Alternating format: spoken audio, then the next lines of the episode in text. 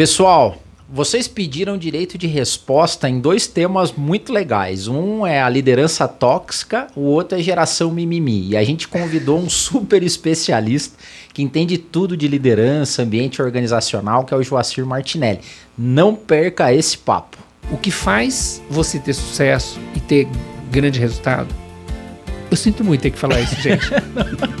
é disciplina. É disciplina, é trabalho, né, cara? Ele falou assim: é trabalho, tem que trabalhar. Isso. Olá, olá, sejam todos muito bem-vindos. Mais um Work for Soul no ar. Muito felizes por mais um convidado especial nessa noite. E a gente sempre pede, se você está chegando no vídeo agora, se inscreva no canal, deixe seu like, porque toda semana tem vídeo novo no canal, não é isso, Adeildo Nascimento? É isso aí, pessoal. Obrigado aí pela audiência que está crescendo. A galera está interagindo, embora seja só nos nossos, nas nossas mídias, né? Mas a galera tem interagido bastante. Obrigado por tudo. Hoje, inclusive, o papo que a gente vai ter aqui tem a ver com o feedback da galera. Porque é só, só repassando, a gente teve o nascimento que tocou num ponto, chamou os líderes de salafrário, que a galera ficou meio brava. Você clica aqui para você ver. Aqui, tá aqui em algum lugar. Veja. Teve o Albino que passou, que a gente teve um papo super interessante. E agora o Albino, no, no BizuCast, tá fazendo uma série de como trabalhar para um idiota. e o... Dá medo esse e título. É, dá medo. E a gente teve a Alcione, cara, que foi super inspirador, onde a gente falou de parentalidade, como é que a gente coloca essa nova piazada trabalhando agora no mundo do trabalho, né? E hoje a gente tem a honra e o privilégio de ter com a gente aqui o Joacir Martinelli. Martinelli, seja muito bem-vindo. Muito obrigado. E conta pra gente, a, a, gente não gosta de ficar falando dos currículos e tal, porque senão a gente fala errado, né? Uhum. Diz aí, Martinelli, quem é o Martinelli? Como é que você Bem construiu? resumidamente? Eu acho que sim, né, cara? Pra gente entrar no papo tá mesmo. Bom. Se bem que você é super conhecido já, né? Então ah, vai obrigado. ficar a descrição aí também. obrigado. Bom, eu, eu tenho 52 anos e eu me tornei gestor com 23 anos. Não é uma fase que eu tenho muito orgulho, quando eu me lembro o que eu fazia como líder. É, errava muito, né? errei muito. É, ainda erro, mas hoje eu tento errar pelo menos coisas diferentes. e, e, e, e, acho que eu tive uma, uma experiência muito bem sucedida no começo da minha carreira, e aí eu quebrei a minha empresa.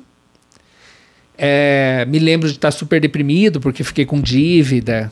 E meu irmão. Mas também... isso foi antes dos 23 ou depois? Não, depois dos 23. Ah, tá. É, meu irmão, que também é empresário, chegou para mim e disse: Você você gosta de ser empresário? Eu falei: Gosto. Ele disse: Então por que você não vai aprender? e, e eu fui. fui estudar um monte de coisa e uma das coisas que mais eu quis estudar era liderança. Porque eu, uma das minhas dificuldades era a gestão de pessoas. E uh, aprendi, comecei a aplicar na minha empresa, mas também virei consultor desse assunto. Então, eu trabalho com desenvolvimento de líderes, de gestores há mais de 20 anos, em muitas empresas muito diferentes, com culturas muito diferentes.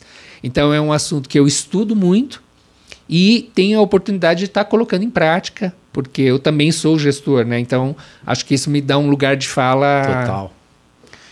Legal, Martinelli. Sabe assim, ó, por que, que a gente pensou em você, né? Porque desses últimos capítulos e episódios que a gente tratou aqui, com a ideia de falar sobre o mundo do trabalho de, com um viés humanizado, espiritualizado, a gente chegou em dois extremos aqui, que é o, o extremo da liderança tóxica e o extremo da geração mimimi. Uhum. É, é meio difícil não estereotipar, né? Se a gente podia dizer que todo líder tóxico é da geração X e todo mimimi é Z, não dá pra falar assim, né? Já, já estereotipando, já a gente não pode estereotipar. Já que a gente não pode estereotipar, vamos estereotipar. Mas fala um pouco aí sobre essa tua vivência e, e sobre esses conceitos aí do mercado. Tá bem. Então, é, acho que esse assunto é muito complexo para você polarizar assim. Simplificar é, desse jeito, né? É, eu acho que é fácil a gente polarizar. A gente tem esse, pensamento dicotômico, não uhum, é uma coisa uhum. ou é outra, né? Mas é, até se a gente pega esse conceito do mundo VUCA, né, que fala sobre a ambiguidade, a gente está vivendo num mundo muito ambíguo, né? Que tem, tem tudo presente, não é só uma coisa. E eu acho que os estereótipos, às vezes, é, ajudam a gente a falar sobre algumas coisas, né? Porque você isola para poder tratar aquele ponto, mas, por outro lado, tem um risco enorme de você estar tá sendo injusto É, então eu acho que a gente tem mais desvantagens quando a gente faz essa polarização do que vantagens em fazer. Eu acho que existem líderes tóxicos de todas as gerações. Aliás, eu acho que existem poucos líderes tóxicos. Sério? É? Eu tenho mais de 20 anos convivendo com líderes e eu percebo que a grande maioria erra não por ser tóxico, não por maldade, não por não ter caráter, não não, erra tentando, uhum. tentando acertar. Normalmente são pessoas de excelente índole que não foram bem preparadas para ocupar a posição que, que estão. Uhum. É, e acho que também existe mimimi também em todas as gerações. Assim como nas, na geração mais nova que a gente atribui mais esse mimimi, e de fato eu acho que existem algumas características muito positivas nessa geração, mas também algumas coisas que estão dificultando a vida de todo mundo, inclusive das, dessas próprias pessoas, eu acho que a gente vai ter essas características em todas as gerações. O Martinelli, mas pensando justamente no, no processo educativo, já temos uma grande diferença aí, né? Porque o pessoal que é mais idade, naturalmente, teve uma educação mais coercitiva, né, mais impositiva, e a pessoa tem uma dificuldade de se apegar dessa desse histórico, dessa, dessa visão de mundo, desse mapa Sim. de mundo, né? Ao mesmo tempo, a juventude também veio no mundo já altamente colaborativo, né, e integrado. Sim. E as skills, as soft skills de comunicação, muitas vezes de relacionamento, também estão carentes porque é uma geração que já chega, a geração Z já chega com essa questão do, do excesso de eletrônicos. Então a gente já tem mais, já vê dificuldades no mercado de jovens líderes na questão relacional. Então nós temos como é que você vê essa, esse histórico de cada geração aí? É, eu acho que todas, todas, tudo que você falou está correto. É, e todas as gerações teve um estímulo muito positivo para alguma coisa e acabou tendo um efeito colateral em outra. Então a gente vai ver isso em todas essas gerações. É, saiu um estudo recente do Instituto Pulses com 150 mil pessoas é um, um, estudo muito completo que foi feito mostrando problemas de, de, é, de saúde mental né, atual, assim, pós-pandemia, né? Ou nesse período de pandemia. E mostra que houve uma piora considerável em todo mundo, obviamente, né? A gente não precisa falar sobre isso, né?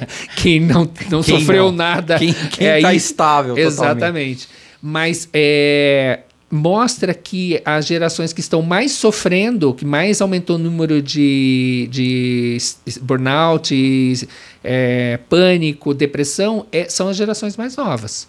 Então, eu estou citando isso para dizer que a gente carrega nessa geração mais, mais velha é, uma rigidez, mas eles conseguiram, talvez por uma musculatura mais treinada em crises, está passando pelo que está passando, perfeito. sofrendo menos, menos, do que a nova geração. Perfeito, perfeito. Então, é mais um, um sinal de que você o ideal é a gente tra poder trabalhar o que existe de melhor em todas elas, porque todas elas têm algum é. ponto forte. Será que esse mimimi é um pouco dessa sensibilidade?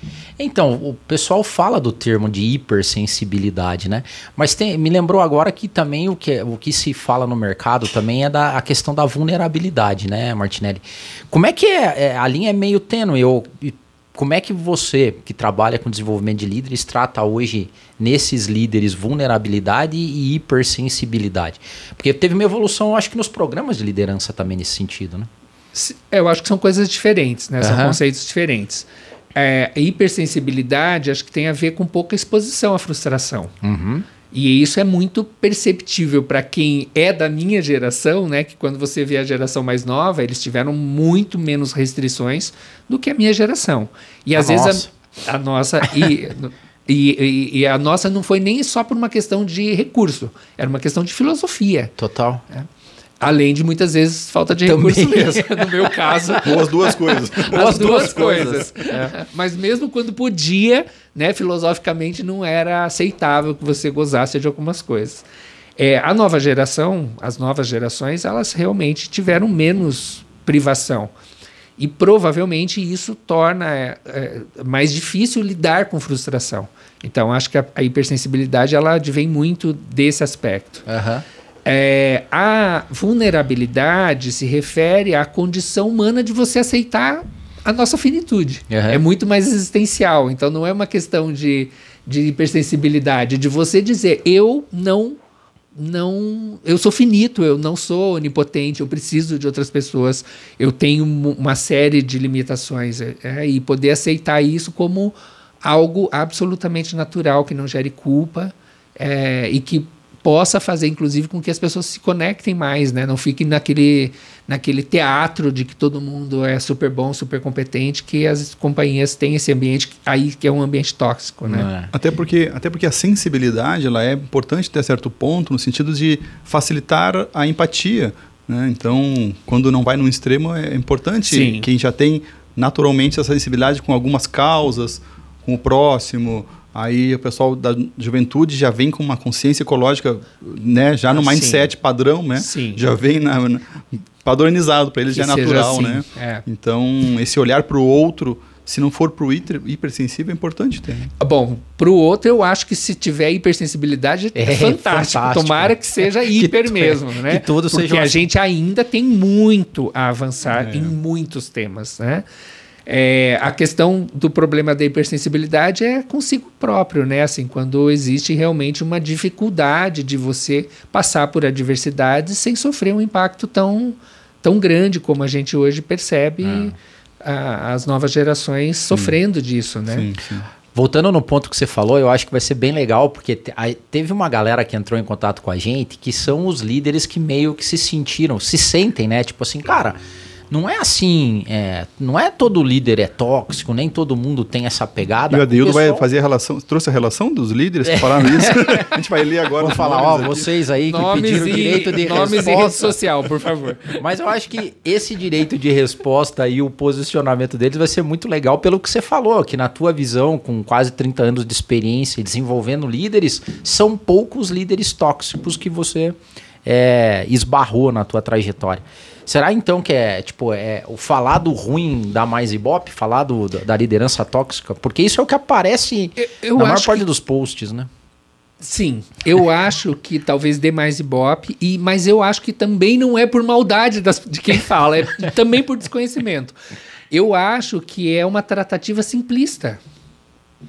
É, a gente precisa falar mais estruturalmente do problema da liderança e da hierarquia. E aí até usei a palavra estruturalmente e me, me remete a, a, Hoje se fala muito no quando a gente fala de racismo, racismo estrutural. estrutural. Uhum. O pensamento do racismo estrutural é que foi uma maneira que se estruturou o pensamento da sociedade, né? Então é e, e vai afetar brancos e negros. Uhum. Ah, então essa mesma ideia de começar a entender os papéis como construídos sócio-historicamente e que é uma mensagem repetida tantas vezes por tanto tempo que se torna a, a, a, ninguém pensa que aquilo é uma construção histórica. Entende-se que aquilo é a verdade, só pode ser daquela maneira. E quando a gente fala do modelo de liderança, a gente, se a gente pegar os pais da administração, se a gente pegar, por exemplo, pai da administração científica, Taylor, uhum. 1910, 1915, as publicações dele, Pai da administração clássica, Fayol, 1915, 1920. Ambos tratam da mesma maneira a questão da liderança. Né? Eles vão dizer de maneiras diferentes e de uma maneira simplista, me perdoem, né? é muito mais complexo do que isso. Eles vão dizer que existem pessoas dentro da empresa que executam e existem, existem pessoas que pensam, que pensam. Ah. e que decidem.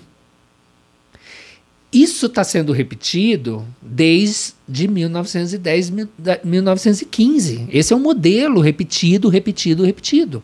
Então, isto entra no papel social do gestor e, muito importante falar, do colaborador. Vocês não tenham dúvida que o colaborador ainda tem uma expectativa que muitas vezes é o gestor que tem que dar a resposta. Uhum. Né? Quando eu pergunto para gestores o que, que vocês acham que o gestor tenha mais do que o colaborador? O que, que vocês acham que é a resposta que eu mais boa, ouço? Boa pergunta, hein? Que Querem que é? arriscar? Não. Visão sistêmica. É, gestão e comando, visão do todo, a supervisão. Aparece, aparece tudo isso, aparece muito dor de cabeça. Ah, tá. É, mas a palavra, Com razão. a palavra assim, quando eu estou em, em- em- especialmente no ambiente digital, né, que eu peço para eles escreverem no chat, Aham. a palavra mais repetida é responsabilidade. Responsabilidade. Isso. Se você pegar a palavra responsabilidade e dividir ela em duas, você vai ter habilidade em responder. Então, res- uma pessoa que tem responsabilidade, ela se sente hábil A em responder. dar uma resposta, em Legal. resolver um problema Interessante. né? Então ele é capaz de. Capaz de em latim. Eu vou gastar um pouco o latim. Tá profundo. Vai lá, vai lá, vai lá, vai lá que tá bom. É alguma coisa parecida com poterity, não deve ser assim que pronuncia. Tá valendo. Que também origina a palavra poder. Então, uma pessoa com mais poder pressu, pressupõe que é uma pessoa que tem mais capacidade de.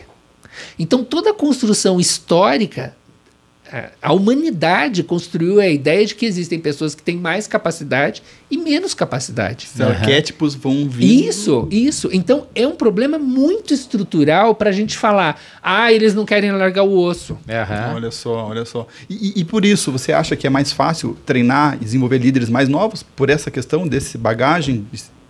Se tiver essa compreensão, sim, né? Que O às vezes o novo também já vem com. É, é, é, porque é uma desconstrução. Da mesma maneira que a gente está desconstruindo a questão do machismo, do racismo, né? Quizá a gente consiga fazer isso muito aceleradamente, né? Ah, eu acho que a questão da hierarquia ela tem que ser tratada com a mesma complexidade. É muito complexo. Eu vejo líderes muito que já entenderam muito claramente sobre a questão da horizontalização do poder, mas não conseguem. É tão arraigado, É é, muito, estrutural, é bem o que você falou muito. mesmo. né? A própria nomenclatura, né, Martinelli? Porque eu brinco aqui, pessoal, ah, o chefe. Gente, nós não somos índios para ter chefe. Mas, mas volta, né? Perfeito. E- E, tem uma coisa muito curiosa que eu queria colocar também. É, nós, então, agora falando dessa horizontalização de poder, é, nós temos falado muito de uma nova expectativa em relação ao colaborador, não só ao gestor, que é uma postura mais protagonista. né? É, nós tivemos a oportunidade de desenvolver um- um- uma metodologia, um e-learning, que ele, ele, além de você desenvolver a postura protagonista, a gente colhe várias informações do participante que está fazendo esse, esse e-learning. Então a gente vai perguntando durante o e-learning uma série de coisas, ele vai nos respondendo, o que nos faz ter um diagnóstico em relação ao perfil dessas pessoas. A gente já aplicou isso em várias grandes empresas de, de negócios muito diferentes. Indústrias diferentes. Indústrias muito diferentes. E uma pergunta que a gente faz no começo do, do programa é: Você acha que você é protagonista? Quase 70% das respostas diz: Eu sou plenamente protagonista, ou eu sou, mas eu posso me desenvolver. Aham. Então a maioria se vê, a maioria dos colaboradores se vê como protagonista. Ao longo do treinamento, a gente vai fazendo outras perguntas de situações. Co- Como você reage a essa situação? Então, por exemplo, você está, uma das perguntas, você está é, fazendo seu trabalho e aparece um problema, um problema operacional. Não é algo habitual, mas é da sua função. Qual é a sua primeira reação? Procurar o chefe. Claro. Esta é a resposta. As pessoas então se acham protagonistas, mas na Percebe? prática não Aham. conseguem atuar Exato, com exato. protagonismo. E aí a gente faz várias outras perguntas de outras situações e as respostas normalmente não mostram que a pessoa É tem uma protagonista. postura Mas protagonista. será que é mais pela postura da pessoa ou pelo estilo de liderança que foi implementado? Eu acho que é dialético.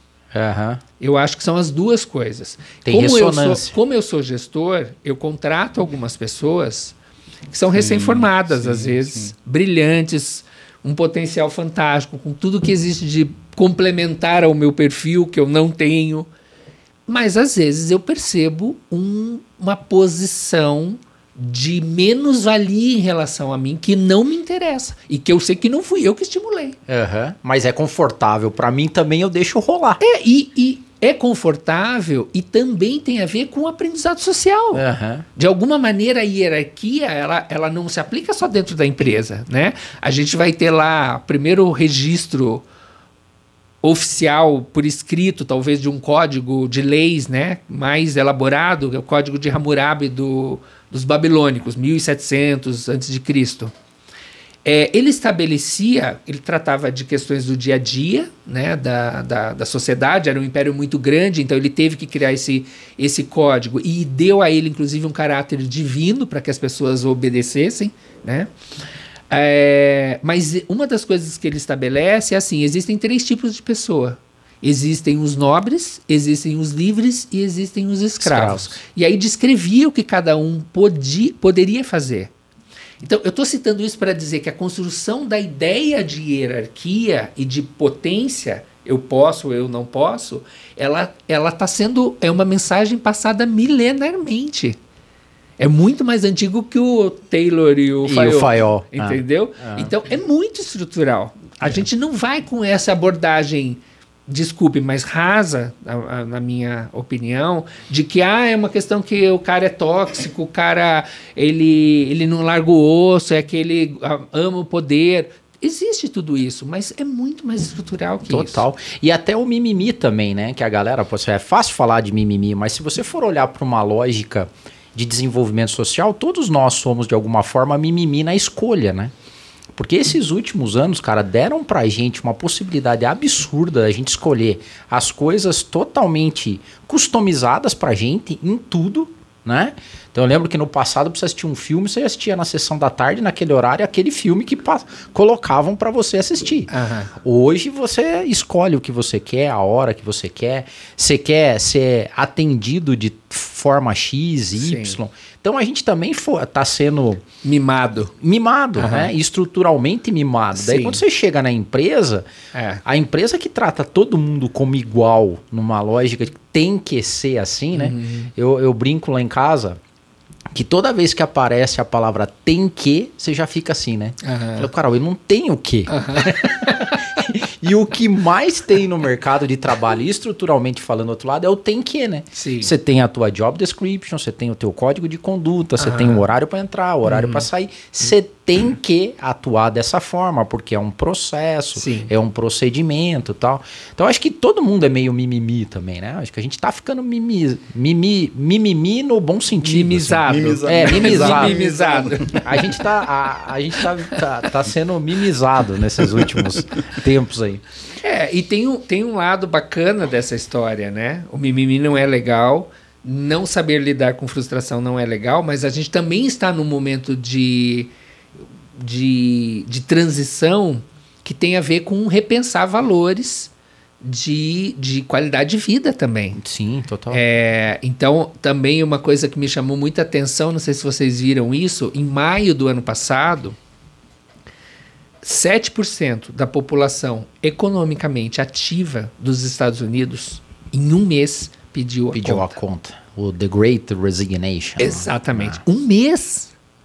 É em um mês, 7%. Né? Então, é, é, uma, é, é, muito significativo isso. E eu acho que isso precisa, precisa acontecer. Porque a minha geração é uma geração onde o trabalho vale mais do que a minha pessoa. Total. É. É, quantas vezes eu fui trabalhar doente? É. É, acho, eu, eu, digo a minha mãe, se eu falar para ela, mãe, eu não vou no almoço no Natal porque eu tenho que trabalhar. Ela vai dizer, tudo bem. Tudo bem, faz parte. Não vai aceitar é. de outro, qualquer outra. É, mas se for trabalho, ok. Então, essa, essa é, aproximação do valor da pessoa em relação ao capital, eu acho que é muito importante. Muito válida, então, é.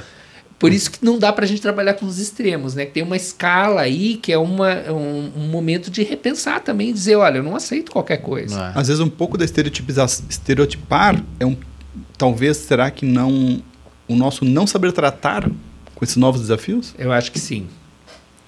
Acho que é não saber tratar e, e ter um entendimento muito limitado mesmo das coisas.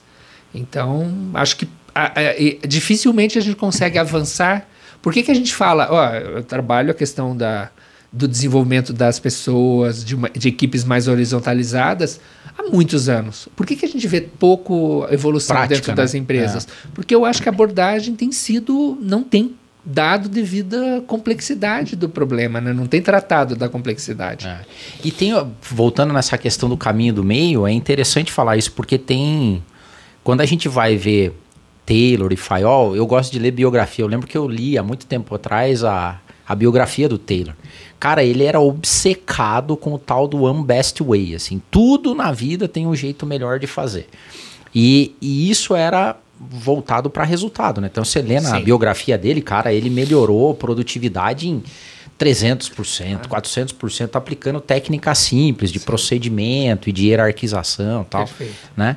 Como é que você está vendo agora a questão da produtividade, de alta performance, Martinelli? Como é que encaixa isso com gerações tão ambíguas nesse sentido, né? Porque essa geração passada, estruturalmente hierarquizada, o resultado vinha. E Aham. ainda vem, né? Sim. E daí, como é que você está vendo essa nova geração se encaixando na cobrança do resultado em si, assim? Certo. né? Que você- Eu tô que que rindo porque diz? também é, é algo que a gente tem que ter muito cuidado quando fala para não gerar estereótipos. Então, essa pesquisa que eu citei agora há pouco, eu, eu Da falando Pulses? da Pulses, ela fala também que as gerações mais antigas têm se mantido mais produtivas na pandemia e no, no modelo híbrido de Aham, trabalho. aham. O que é uma. parece ser contraditório. Porque a gente imagina que o modelo híbrido, as novas gerações saberiam lidar melhor com esse Com ambiente. digitalização, Que é digital, que é né, autonomia total. E não. É, pelo menos essa pesquisa, que, que, como eu falei, são 150, envolve 150 mil pessoas. Uhum. É, não, isso não tem acontecido é, porque parece que falta para as novas gerações um pouco mais de autogestão, Autogestão. Aham. e, e conseguir então administrar melhor o horário, essas coisas, todas as distrações que o home office coloca. Mas ah, em relação à produtividade, ah, eu acho que existe um, um grande problema com a- as novas gerações, ou parte delas, que é não, não, não entender que, pelo menos no sistema que nós vivemos hoje, o que faz você ter sucesso e ter grande resultado. Eu sinto muito ter que falar isso, gente. é disciplina. É disciplina, é trabalho, né, cara? Ele falou assim: é trabalho, tem que trabalhar. É isso. Coisa tão óbvia hoje em dia Coisa tem que cuidar, óbvia. né? É, eu, O óbvio tem que eu falei? eu falo. é, é, O eu óbvio não- tem que ser Eu dito. não sou um consultor muito popular, porque vai aparecer o consultor que vai falar que é, é só amor, Visão. visão, né, Que você vai ficar rico tá sem sair de certo. casa. Mas não é verdade no sistema, pelo menos não no sistema que a gente está, gente. Olha, qualquer pessoa que estoura fazendo sucesso, que seja um físico quântico ou um, sabe, a pessoa que, que é o faz faz faz piada. O cara não chegou lá se não Trabalhou, Então, não produziu. dedicação. São É. obstinados, né? obstinados, entendeu? Então desculpa ter que frustrar um monte de gente. Mas é isso e ponto. Pelo menos por enquanto, o sistema é esse. E essa autogestão, você não acha que passa por autorresponsabilidade? Que é esse senso de realmente não delegar para terceiros o sucesso ou o fracasso. Você assumir isso para Claro, puxar para in- si. inclusive para assumir que talvez eu não queira fazer todo esse esforço. E tá tudo certo. Só arcar com Só a consequência. exatamente, você só precisa calibrar a expectativa. Então, eu acho que esse é um dos problemas que parte dessa geração hoje enfrenta, que é, olha, eu quero uma vida mais tranquila, eu não quero isso para mim, mas eu quero é acompanhar tudo que está saindo nas redes sociais de Então, sucesso. mas de- essa- essa- Aí, claro que essas pessoas vão ter Não um fecha a Eu, equação. eu- eu não já venho me coçando aqui, porque vem justamente essa autorresponsabilidade. Se for para o resultado, né? Então vamos ter flexibilidade e trabalhar para o resultado. Aí puxa essa responsabilidade. Eu não quero mais o controle para o meu trabalho. Eu quero Aham. trabalhar de forma mais independente, focado em resultado. Aham. Por outro lado, então você vai ter que mostrar mais resultados, Aham. focar em indicadores, KPIs que vão mostrar essa performance que, que vai entregar lá na ponta o que vale, o que entrega valor para o nosso cliente. Perfeito. Quando fala, a pessoa fala chefe, eu brinco, gente, chefe é o cliente. Né? Quem paga o nosso salário é o nosso cliente aqui. Então, se eu in- introspecto isso e trago o que, que eu gero de valor para o nosso Claro. cliente, internalizo e trabalho dia após dia, focado nos resultados, para essa entrega, pronto, eu não preciso ponto, eu não preciso horário, eu não preciso controle, lançar horas, tarefa. Entende? Então eu acho que é, é- eu acho que essa autorresponsabilidade, uma coisa ou outra. A gente quer tudo hoje. É uma geração muitas vezes que gostaria total liberdade, não tem que dar satisfação para ninguém. E aí? E como é que fica na ponta lá o, o business no, no, qual eu estou ajudando a, a, escalar, a crescer aqui? Existe uma, uma consequência do não fazer, né? É, Sim. não ter, só não ter cliente daí, né? Você vê que legal, né? Interessante, né? Muito legal o que o Martinelli trouxe, ou seja, que responsabilidade é a habilidade de responder. E as respostas mudaram né, no mercado de trabalho. Antigamente eu respondia para o meu patrão, para o meu chefe. Você falou bem, agora a gente responde para o consumidor. Quem é o nosso cliente, né? Então, se, eu, se, você não tiver a habilidade e a responsabilidade, a habilidade de responder para essa pessoa, agora o problema é quando o único cliente é você mesmo, né? Daí é que.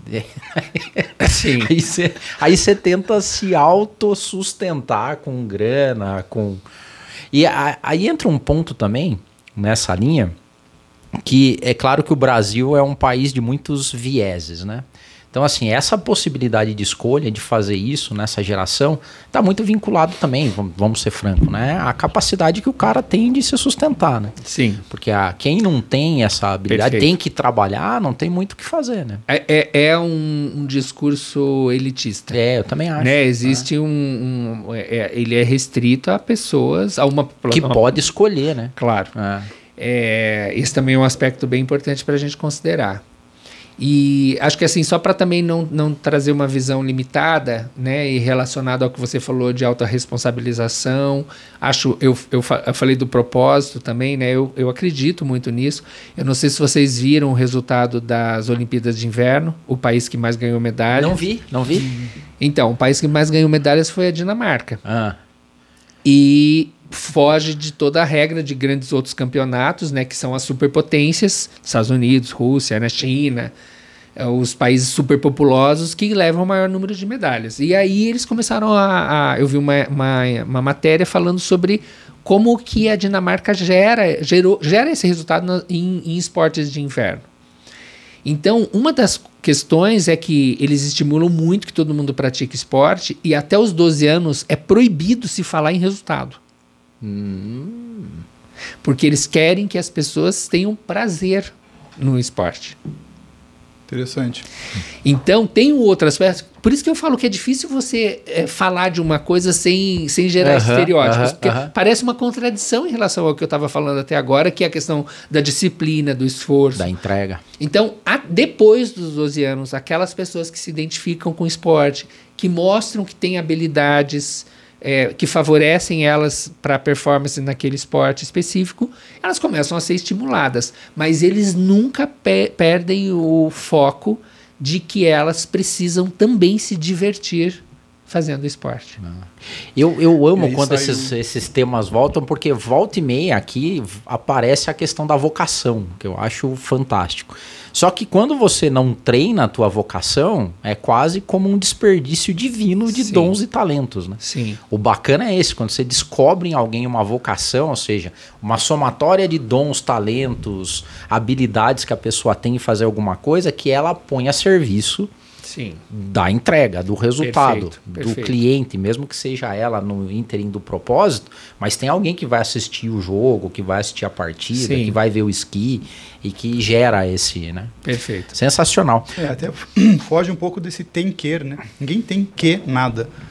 É, até mesmo pensando na liderança, né? O papel do líder é justamente inspirar o time para que todos vejam um propósito, e vejam algo de valor naquilo que está buscando, almejando, e crie uma visão de grupo e aí todo mundo vai perseguir aquele objetivo. E não é uma coisa top-down que vem, não. Você tem que fazer isso porque o resultado tem que ser alcançado porque o conselho administrativo impôs uma nova meta. Uhum. Então, esse engajamento, eu acho que é até mais fácil de transformar as pessoas em protagonistas, né? Uhum. Que aí ele faz parte do processo. Sim. Não é simplesmente uma peça no tabuleiro, né? Sim. E eu tenho um sonho que vai além disso, desse ponto que é a evolução mesmo da liderança. O meu sonho é que não um dia não precisa ter esse líder para gerar essa. essa... Sim, sim. Porque a gente, mais uma vez, está colocando nele uma responsabilidade de estar tá criando a visão das pessoas, né? E, e, acho que sim, a gente ainda precisa Você disso. Você já viu né? um modelo de gestão que não tem liderança? Existe um 100% horizontalizado. Algumas sim. empresas até do nosso segmento sim. de recrutamento e seleção já é, fizeram. Sim. E, e, você teve experiência já com isso? Não. É, conheço a experiência, acho legal porque quem eu vi falando sobre isso dizia: vou falar como que é, mas não estou aqui para convencer ninguém de seguir isso. Nós temos coisas incríveis, mas nós temos problemas que vocês não têm que lidar, outros tipos de problema. Então não estou dizendo que isso é a fórmula. Eu só fiz porque eu, é o que eu acredito e o que eu quero fazer na minha vida, então eu vou fazer. Né? Mas é, eu acho que da forma como a humanidade se estruturou até agora, a gente ainda leva um bom tempo para conseguir. Não sei se a gente um dia vai chegar a esse ponto, mas eu acho que a gente tem muita oportunidade de, de fato, fazer com que as pessoas é, sejam mais autorresponsáveis. E aí isso implica, inclusive, que não precise de alguém que crie essa visão nelas, né? Que estimule uma visão, que isso possa ser construído coletivamente. Então, eu tenho muita esperança, porque eu acho que isso. a gente não está falando só de uma questão de dentro das empresas.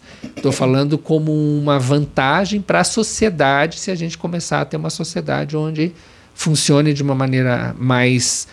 em- com todo mundo empoderado, né? O Martinelli, a gente tem. a gente- eu e a Deildo compartilhamos uma visão aqui que a gente tenta puxar, às vezes, os, os papos para essa linha. Que eh, a gente acredita muito que essa evolução que está falando passa pelo despertar de consciência e pela espiritualização das pessoas. Uhum. As pessoas crescerem, evoluírem, ela vai automaticamente se conectando com o propósito de vida, junto com o propósito divino, e aí ela começa realmente a entender que ela está nessa jornada para colaborar, para servir. Todo o trabalho é servir o próximo, e ela vem para um processo de empatia, e vem processo de reduzir o egoísmo, e essa evolução naturalmente faz com que a pessoa se centre realmente no que ela é, no que ela é capaz, e aí as coisas fluem melhor, você não concorda? É, e é- eu acho que é concordo e acho bacana a abordagem, porque a abordagem ela não, não tá falando de, de religião, Sim, né, sim. necessariamente, né? Uhum. A gente está falando de uma questão de você ter uma compreensão mais sistêmica da vida. Perfeito. E eu acho que isso tem a ver, inclusive, com a questão da vulnerabilidade. É de você. de- a gente passa a vida inteira negando que a gente vai morrer. E se a gente pensasse sobre isso, provavelmente todos os dias, ou você cairia numa super depressão, Nem tanto, né? ou, ou você de fato entenderia mais facilmente o que tem valor. Como é que foi isso pra você, Martinelli? Porque você é um cara que todo mundo que já fez treinamento, que já participou de desenvolvimento, você, você e a Mari são uma junção do universo, né? Muito legal. Obrigado. É, não, assim, porque todo mundo que já teve treinamento com você, já passou por algum processo de desenvolvimento, lembra do que vocês fizeram. É incrível, cara. Assim, tipo, eu lembro do treinamento que eu tive com a do e não sei o que lá tal.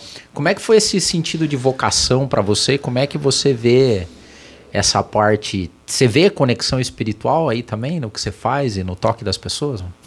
Quantas horas eu tenho para falar? Fica à Puxou vontade, o fica à fiozinho vontade, porque agora. despertar vocações é uma das coisas que a gente quer aqui. Ah. Bom, eu não sei se eu consigo explicar o que aconteceu comigo, mas eu, eu me sinto muito responsável quando eu estou com um grupo. Muito, muito. Eu sempre oro antes de começar um trabalho. Eu sei das, dos, das- dos meus buracos, do, do que eu posso fazer de errado.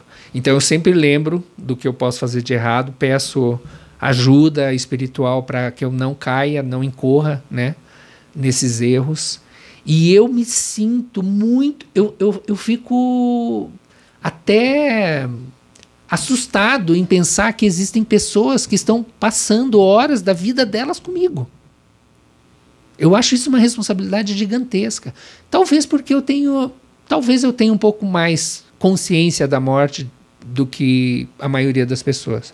Acho que eu tive muito contato, perdi muitas pessoas, vivi muito esse luto, então eu acho que isso me traz um pouco mais essa, essa dimensão do que, que são pessoas que estão ali à minha disposição.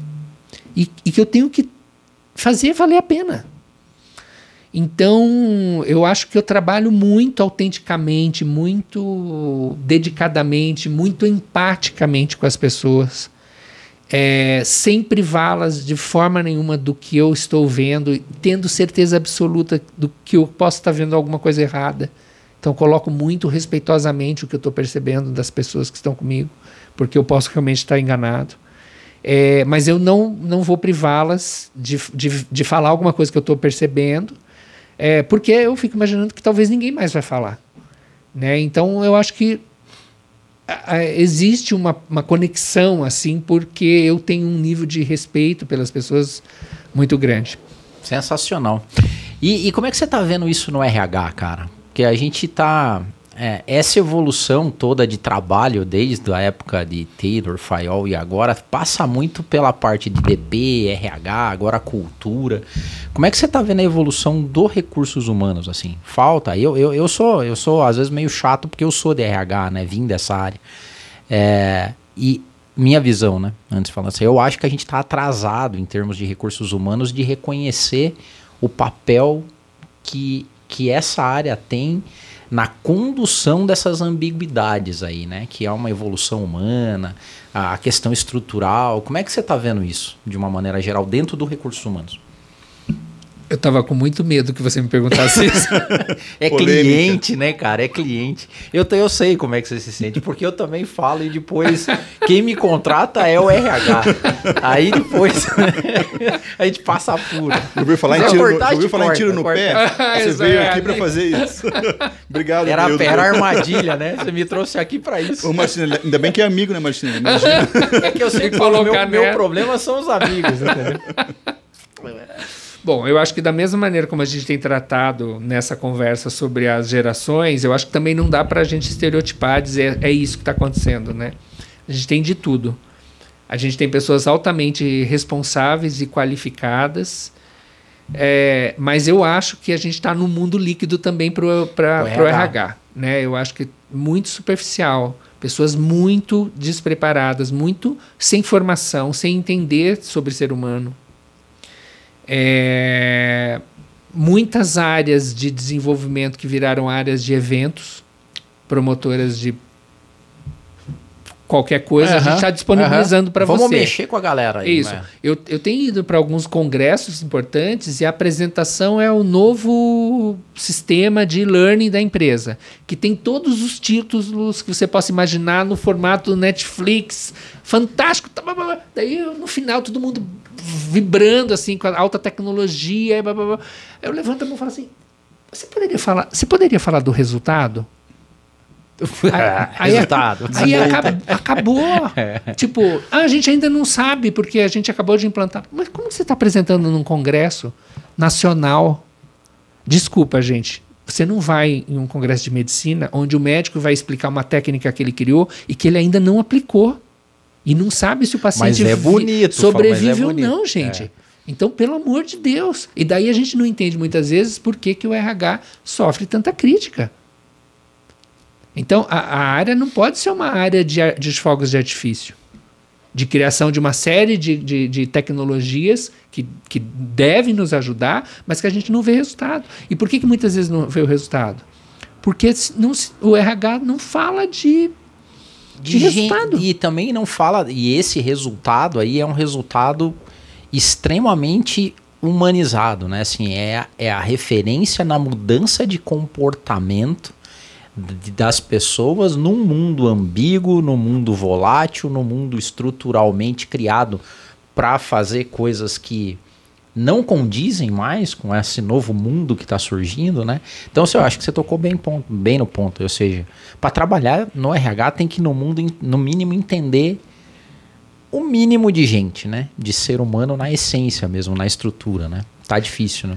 É, é, é assim, onde eu tenho uma referência, primeiro porque eu tenho clientes muito diferentes, então eu tenho clientes que têm uma conversa comigo que você vê que tem uma base conceitual, né? A pessoa sabe, entende de aprendizagem, de processo de aprendizagem, como é que se dá, né? Você fala o conceito 70 20 10, que é um conceito super comum na nossa. Uhum. As pessoas sabem de onde sabe vem bem. esse conceito. Uhum. Elas não estão repetindo o conceito, uhum. mas elas não têm ideia como é que surgiu esse conceito, quais são as pesquisas que levaram, como é que se aplica isso. E tem pessoas que sabem, né? Agora eu noto essa diferença especialmente quando muitas vezes eu tenho que conversar com o cliente do RH. E aí está o RH me dizendo, ele não quer desse jeito, ele quer só dessa maneira, ele quer uma intervenção de duas horas. Aí eu falo, tá bom, posso falar com o teu cliente? É. Posso falar com, com, o diretor? Posso falar com o vice-presidente? Aí eu sento na frente do cara, eu falo 15 minutos e eu dou uma série, série de conceituações técnicas e ele diz, claro, faz todo Beleza, sentido, vamos fazer do jeito que você está dizendo. É. Então, cadê a autoridade do RH? E por que, que e não é porque o RH não é não é reconhecido ou porque santo de casa não faz milagre. É porque o RH muitas vezes discute com o cliente dele com a mesma base conceitual que o cliente tem. Total, total. Então ele não vai ter autoridade. É. Então eu acho que esse é um problema. Nós fizemos uma pesquisa o ano passado, final do ano passado, sobre eh, cenário de pandemia. É mais um dado, eu estou emendando, tá, gente? É, cenário de pandemia, como é que se que, que presidentes, CEOs, é, RH, gestores e colaboradores não gestores veem a questão da pandemia, a questão da produtividade, uma série de perguntas. E aí essa pesquisa mostrou que a visão do RH é, é muito diferente do presidente e do colaborador. Ou... E aí... que tristeza, né? Vamos falar a verdade. Então, ou seja, se o RH está enxergando dif diferente do tem percepções diferentes do colaborador em relação a tudo isso, o RH está propondo coisas para o seu cliente interno que não é o que o cliente é quer. Disso, e, que, e, e que, nem para o presidente também, que é o resultado do negócio. Mas então, aí, eu, aí é um ponto interessante, porque seguindo nessa linha, eu vou empatizar com você e também vou seguir na linha tiro no pé. nosso, cliente, nosso cliente também é o RH. Nós vamos deixar esse vídeo oculto no YouTube para. O RH não pode assistir. Um vídeo interno. Não, mas é porque nós temos aqui justamente o podcast para a gente provocar. E a provocação muitas vezes que faz com que a pessoa veja por um novo prisma. E nós vemos muito cliente nosso querendo a ferramenta, que é o que você acabou de dar de exemplo. Ah, olha que ferramenta legal, tem muitas opções, é colorida, user-friendly. E, e é gamificada. Gamification, e, uhum. e, principalmente quando tem termo em inglês, né? Uhum. Aí é lindo, porque aí é moderno. E a gente faz isso aqui também para parecer moderno, sabe? Uhum. Mas a, a, qual que é a ideia? Que eu percebo, a, muitas vezes a cultura digital que se deseja, o RH está sendo responsivo.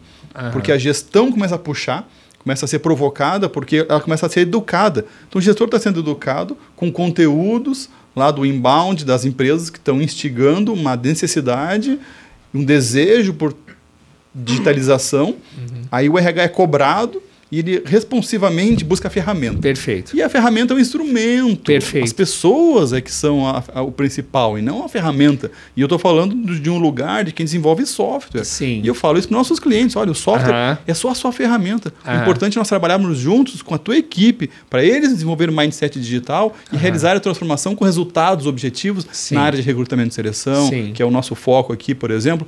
Então, assim, foi muito legal você dar esse exemplo, porque eu vejo muita empresa lançando novidades assim, e quando você espreme, o resultado não tem, na prática, o que entrega de valor, né? Sim. É, eu vou, eu vou contar uma história para vocês que aconteceu, acho que faz uns três anos. É, eu comecei a, a, fazer uma parceria com uma universidade para a gente verificar a possibilidade de estar usando óculos virtuais nos treinamentos de realidade. E para nós é, acho que é um pouco mais desafiador, porque a gente trabalha com desenvolvimento de soft skill, então eu não. Uhum. Enfim, eu não consegui fechar essa equação ainda. Mas nessa época, uma, o RH de uma empresa entrou em contato comigo e fez a seguinte pergunta. Bom, antes de falar a pergunta, uma empresa líder de mercado, totalmente conhecida, é, enorme, Martinelli, eu queria saber se vocês estão trabalhando com óculos virtual em treinamento. E aí eu disse, para trabalhar o quê? E ela disse, qualquer coisa. Olha, tá vendo? É, é... Desde que tenha o óculos, é qualquer coisa a gente está é. comprando. Gente, aí, aí, aí que vem um, Aí que vem muitas vezes o, o protagonismo da gente falar o óbvio que a gente está falando, né? Que é que é, é muito, aqui entre nós, é muito orçamento de RH. Daí muito orçamento. É tudo sobre pessoas, né, gente? É tudo sobre pessoas. É, né? e, e aí é claro que uma hora um funcionamento dessa maneira, o resultado do RH não vai aparecer. E a diretoria vai dizer: É. É, e aí a diretoria começa a dizer o que é para o RH fazer. Porque o RH não está se posicionando com autoridade, dizendo, não, né, olha, confia porque eu tenho uma base para estar. Tá, é. né, e olha, eu fiz isso e deu esse resultado. Né? Gente, estamos tratando uma realidade do RH, mas sabendo que existem total é, outros RHs é, fazendo trabalhos claro. seríssimos. É, tenho alguns clientes, como eu falei para vocês, que é impressionante, assim, eles falando comigo, eu digo, você está falando de Vygotsky, né? É. Deles é, isso é Vygotsky. E agora você está falando de Paulo Freire. Isso, Paulo Freire. Então você vê que a pessoa Cara, tem uma base, é, tem, tem base. né? Então existe de tudo. Mas eu acho que existe sim uma juniorização dos RHs. Mas você pode até. É, muitas vezes o, o nosso papel é educar o lead, o cliente, que às vezes vem com essa. Ah, eu quero o óculos virtual. E às vezes você traz um conteúdo, mostra o propósito, mostra o, o, o que é importante desenvolver na verdade no time. Acontece muito com a gente, né? A pessoa busca, vem buscando a ferramenta. E quando a gente abre, ela começa a ver que é muito mais que aquilo. Sim. O importante é o engajamento do time, criar uma cultura de uma mentalidade digital do time de RH. Uhum. Porque senão a ferramenta não vai ser bem utilizada. Uhum, e aí sim. vem treinamento, acompanhamento, customer success, que é outro nome moderno também, uhum. para o sucesso do cliente. E então eu acho que faz, faz, um pouco de quem trabalha com a verdade assim é educar o cliente. Mesmo que ele uhum. venha buscar às vezes só o superficial, que a gente possa mostrar o outro lado, né? É. Eu, eu vejo uma evolução é, me corrija se estiver errado. Isso é tipo uma elocubração, não tem base nenhuma, é mais por observação. Eu vejo que o pessoal do CX, por exemplo, ele, por uma necessidade de atender o consumidor ou o cliente, que é aquilo que a gente estava falando, que antigamente eu respondia para o patrão, para a empresa, agora o cliente é o centro. Esses caras, quando eu converso com ele, me dá a impressão que eles evoluíram para uma força de necessidade do mercado mais que o RH. Entendo. Porque é, eles têm que obrigatoriamente entender o comportamento do consumidor para aumentar o resultado. Como o RH é muito subjetivo ainda nos KPIs e tal, o RH meio que puxou o freio. Só explicando uhum. o é, CX, né? O Customer Experience. Né? Isso, né? é o Customer Experience do, do cliente. É, é, é, de novo, não tem base empírica nenhuma, nem estudo, é que eu observo. Mas faz todo isso. sentido. É, é, veja, e aí eu acho que talvez você esteja dando a deixa para a gente voltar ao tema da nossa conversa. que barrigou bem, né? Mas tá bom. Você que puxou barrigada dessa vez, você puxou para RH em geral. Vamos a falar, gente deixou. Não, a gente falou de liderança tóxica. A galera mais antiga da geração X já se, se sentiu atendida. Eu acho que tá faltando a gente falar é, do mimimi. Você tem que voltar aqui. Que vem convidado aqui e aí o Adeildo fica puxando. Ah, dá barrigada, vamos puxar. Agora ele que deu a barrigada para sair do tema. Não, tá porque o, que eu, o que eu queria comentar é que é o empoderamento do cliente que faz com que as empresas repensem o modelo de poder dentro da empresa. É por, única e exclusivamente por isso, né? Porque quando foi criado o modelo lá, como a gente já falou dos pais da administração, é, não existia concorrência, é, produção empurrada. Produção empurrada, né? Ah, um mundo muito menos complexo que hoje, ou seja, os problemas eram muito mais simples, o que fazia com que uma pessoa mais técnica sozinha conseguisse dar a resposta.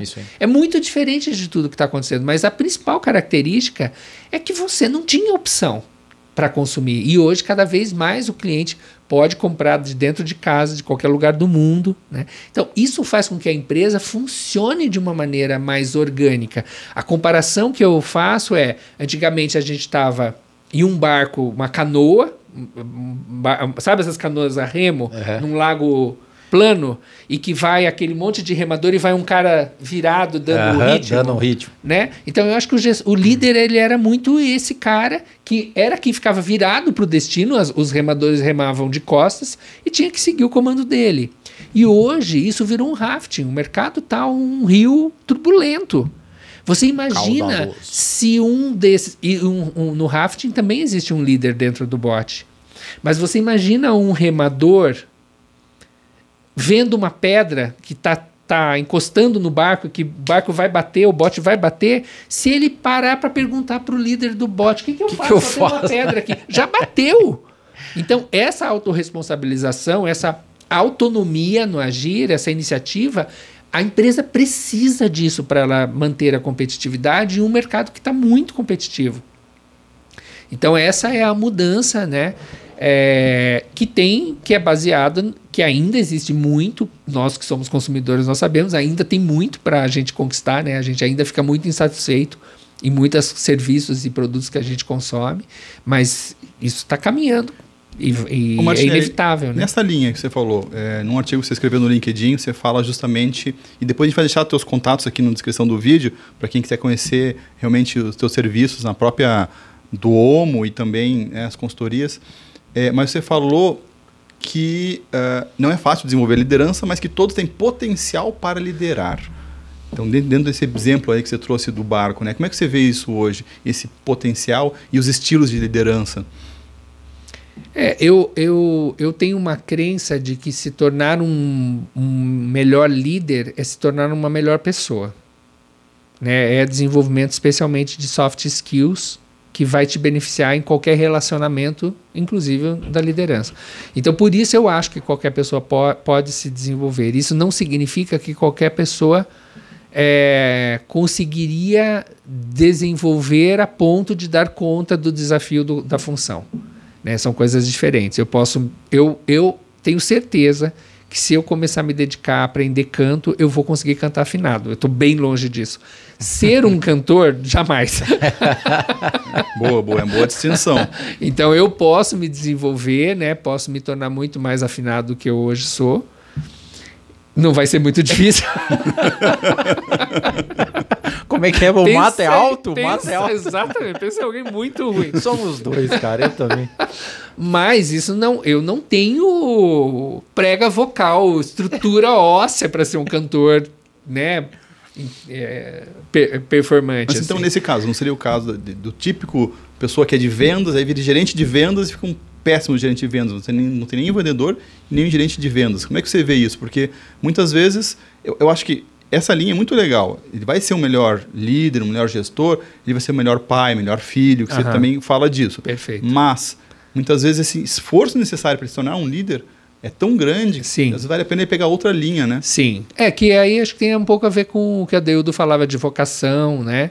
De você entender realmente que você tem algumas habilidades fantásticas para algumas coisas e que você talvez não veio tão provida assim para tudo, né? Então eu acho que isso é um aspecto bem importante que as empresas também estão observando. Eu acho que parte desses líderes que chegam ao ponto de serem tóxicos são por escolhas sem considerar isso, né? Sem con considerar talentos mesmo das pessoas, né?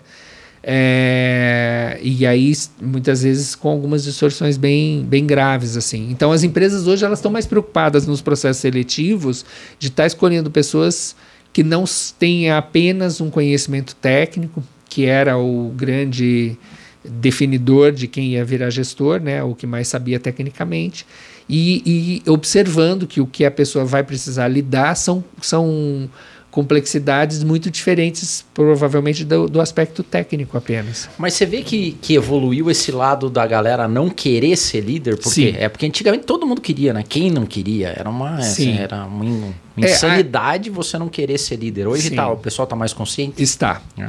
É, ainda acho que muita gente é motivada, especialmente por, por ser a única possibilidade da pessoa ganhar mais. Uhum, uhum, então, é, essa é uma equação que poucas empresas resolveram, de ter uma carreira Y, y. para poder uhum. se tornar um especialista e, e crescer sem virar gestor. Então, acho que esse é o grande motivador. Mas eu tenho vários clientes que dizem, Martinelli, a gente não sabe o que fazer, porque... É, as pessoas não querem virar gestor. Pô, que bacana. E, e aí eu é, digo, é, eu digo bacana porque Sim, quando o cara quer, pelo menos ele já tem uma certa noção é, do que o espera. É, e, e, tem um cliente especial, eu fiquei muito feliz com esse convite. Ele me chamou para conversar com um grupo de sucessores, de potenciais. E o briefing foi, Martinelli, vá lá e faça eles desistirem. Desistirem, é, show de bola. Eu achei uma responsabilidade da empresa. Muito é, bacana. Porque cheguei lá e Tipo, olha, é isso, né? Mas também é isso, isso, isso vocês querem, né? É isso que vocês querem. Tenham decisões conscientes. Porque essa decisão vai afetar a felicidade da pessoa e vai afetar a vida de um monte de, de gente. gente. É. Então, acho que é uma reflexão bem importante, né? E eu tenho certeza absoluta que existem pessoas na posição de gestores que não poderiam estar lá. E alguns desses se tornam, inclusive, tóxicos, né? Lidam mal com a questão do poder, tem, são mal resolvidas numa série de coisas. Então. Martinelli, sobre essa questão do protagonismo, muito legal você ter falado das pesquisas tal. É, o protagonismo, ele, ele é mais característico em alguma geração, não? pelo que você tem visto? Teoricamente, nas novas gerações, é, as pessoas são menos tarefeiras, né, que é o que a gente espera de um protagonista. É, então a minha geração era uma geração muito digo que é para fazer eu faço né? Meta dada é meta batida né? Uhum. é, a, e a gente precisa manter isso né? Mas a gente ainda precisa de pessoas que façam coisas que não estão na metas né? Que façam coisas por iniciativa por perceberem que precisa ser feito não porque está na meta porque alguém disse o, o que elas precisam fazer. E eu acho que as novas gerações elas têm mais essa, esse perfil de autonomia mesmo, né? De, de, de tentar agir sem que seja é, impulsionadas é, por alguém, ou pelo cliente, ou pelo chefe, ou por um colega. É, por outro lado, também acho que é, é, é, tem como efeito colateral pessoas que se distraem muito, né? Que perdem muito foco e acabam, às vezes, não fazendo as coisas que precisam ser feitas porque querem fazer de tudo ou querem fazer aquilo que lhes dá mais prazer. Então, acho que tem essas duas coisas. Mas, via de regra, são pessoas que lidam melhor com a questão da hierarquia, do ponto de vista de não precisar seguir tão rigidamente e poderiam ter uma postura mais protagonista. É, sensacional. Cara, e teve prêmio internacional aí com essas novas é, metodologias, Sim. EAD. Conta aí, ganhar um prêmio foi em Paris, é isso? É, foi, mas eu não fui receber. eu, se não tivesse a pandemia, eu iria, só para poder Puts, ter uma desculpa para viajar. Ah, né? Mas foi bem na pandemia, foi, né? Foi, foi em maio do, do ano passado. É uma, um prêmio, na verdade, não foi para nós, foi para o nosso cliente. Nós desenvolvemos um programa de, de desenvolvimento de liderança para 5 mil gestores uh, em e-learning, no modelo e-learning, e foi algo que eu demorei muito para entrar, porque eu tinha muito resistência ao que existe de uhum, e-learning no mercado. Uhum. Então eu ficava olhando o que existia e dizia: não, se for para a gente fazer isso, eu não, vou, não quero fazer, não quero fazer. Mas eu sabia que eu tinha que fazer, né? Porque isso também faz parte da minha transformação digital. É, até que eu descobri uma startup que criou uma metodologia muito diferente do que existe no mercado, porque ela é super interativa, é como se fosse uma conversa mesmo. Legal. Então a, aumenta muito o engajamento e dá a possibilidade de fazer a pessoa não só aprender um conteúdo, mas ela ter uma autorreflexão. Ela a gente pergunta muito, pede muito para a pessoa pensar como é que você age, como é que você se vê nisso, né? Dando autonomia, é, é, a pessoa tá, tá, não é identificada, né? Esqueci a palavra para isso. Anônimo. Anônimo, obrigado. E aí, então, ela, ela se sente muito à vontade de dizer não lido bem com isso, tenho dificuldade com isso. Mas né? a interação é com um bot, é com é, uma inteligência sim, artificial. Que é. bacana. E, mas muito precisa. Uhum. É, as pessoas ficam muito impressionadas, assim, e, e, realmente o engajamento é muito alto e é, o impacto depois é, é muito, muito significativo em termos de mudança de comportamento. Aí o nosso cliente inscreveu o case é, no Global CCU, que é, é o Oscar das academias é, corporativas, não nos contou. E aí recebeu a mensagem que nós éramos finalistas. Que e show, nós estávamos concorrendo com um case americano, um uhum. espanhol e acho que um francês. E aí no, em maio saiu o resultado e nós ganhamos em primeiro lugar. Pô, que eu fiquei bem orgulhoso pra, por trazer o prêmio também para o Brasil, né? total. né? Não, e também ver o cuidado teu, que é muito legal, assim, de não implantar EAD é, pelo simples fato de que é uma condição de mercado, né? E fazer. Tem, tem, tem que ter essa habilidade de julgar as coisas para ver se faz sentido ou não, né? Sim. Senão a gente cai na lógica do tem que também. É, tem que ter EAD. É, então, mas aí a gente volta àquele assunto que a gente falava anteriormente, né? Aí hoje, quando eu apresento para uma empresa é, a metodologia, como a gente tem trabalhado com EAD, a, mas vocês têm tal coisa? Tem tal coisa? A, a perfumaria, né? Uhum. É, e aí a gente diz: não, a gente só tem isso que dá resultado. As pessoas aprendem e elas mudam. Ah, não. Daí só falta o RH dizer: é, não, não, não é isso que eu quero. puxa, boa, boa. Martinelli, puxa, muito obrigado, cara. Que papo gostoso. Pra mim também eu foi. acho que a gente tem que voltar aqui, se você topar qualquer dia, pra gente, eu acho que O mimimi eu acho que dava para aprofundar um pouco mais com algumas outras questões.